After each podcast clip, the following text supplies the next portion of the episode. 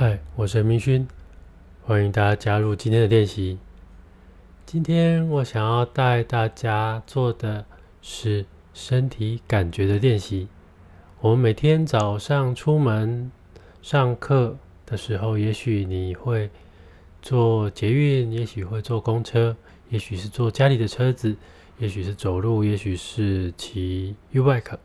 你可以试着在你在通勤的时候这段时间，花一点注意力放在你的身体感觉上。当然，前提是你的环境是安全的。那你也要记得，在你该下车的地方下车。那在这之间呢，你可以花点时间，花点精神来进行这个练习。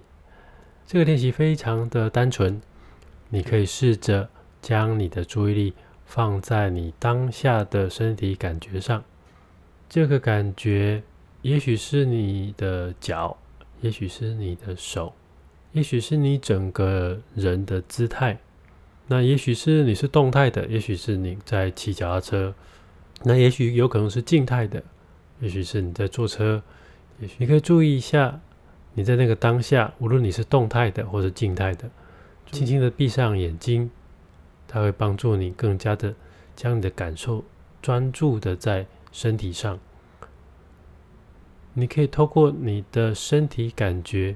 去感觉你的两只手、两只脚，以及你的头、你的躯干是用什么姿势摆在这个地方？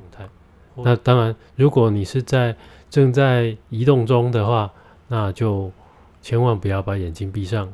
如果你是坐着的，你是坐在捷运上或者坐在公车上，这个练习会比较相对容易一点，因为静态的感受是比较容易的，相对来说是比较容易的。你可以感受一下你现在的身体重量放在哪里，哪边感受到的重量最强烈？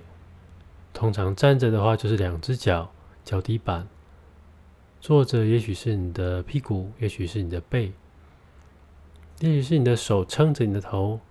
无论你现在是用什么样的姿势，去注意一下，在哪一个位置上你感觉到的重量最为明显？也许感受到的是。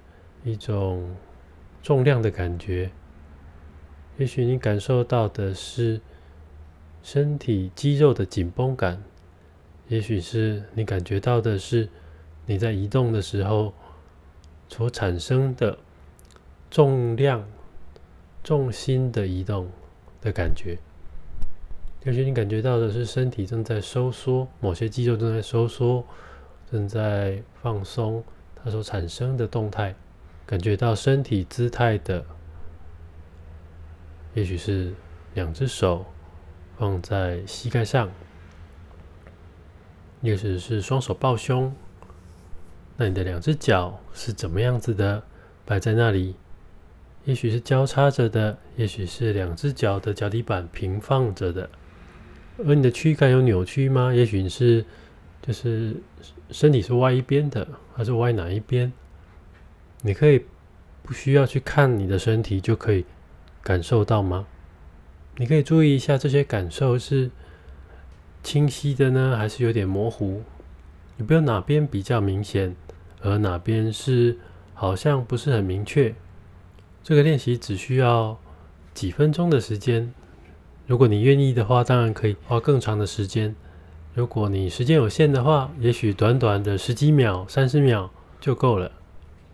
而也非常欢迎你在练习结束之后，将你的练习经验记录下来。长久来看，这将会帮助你的正念练习的体验深化。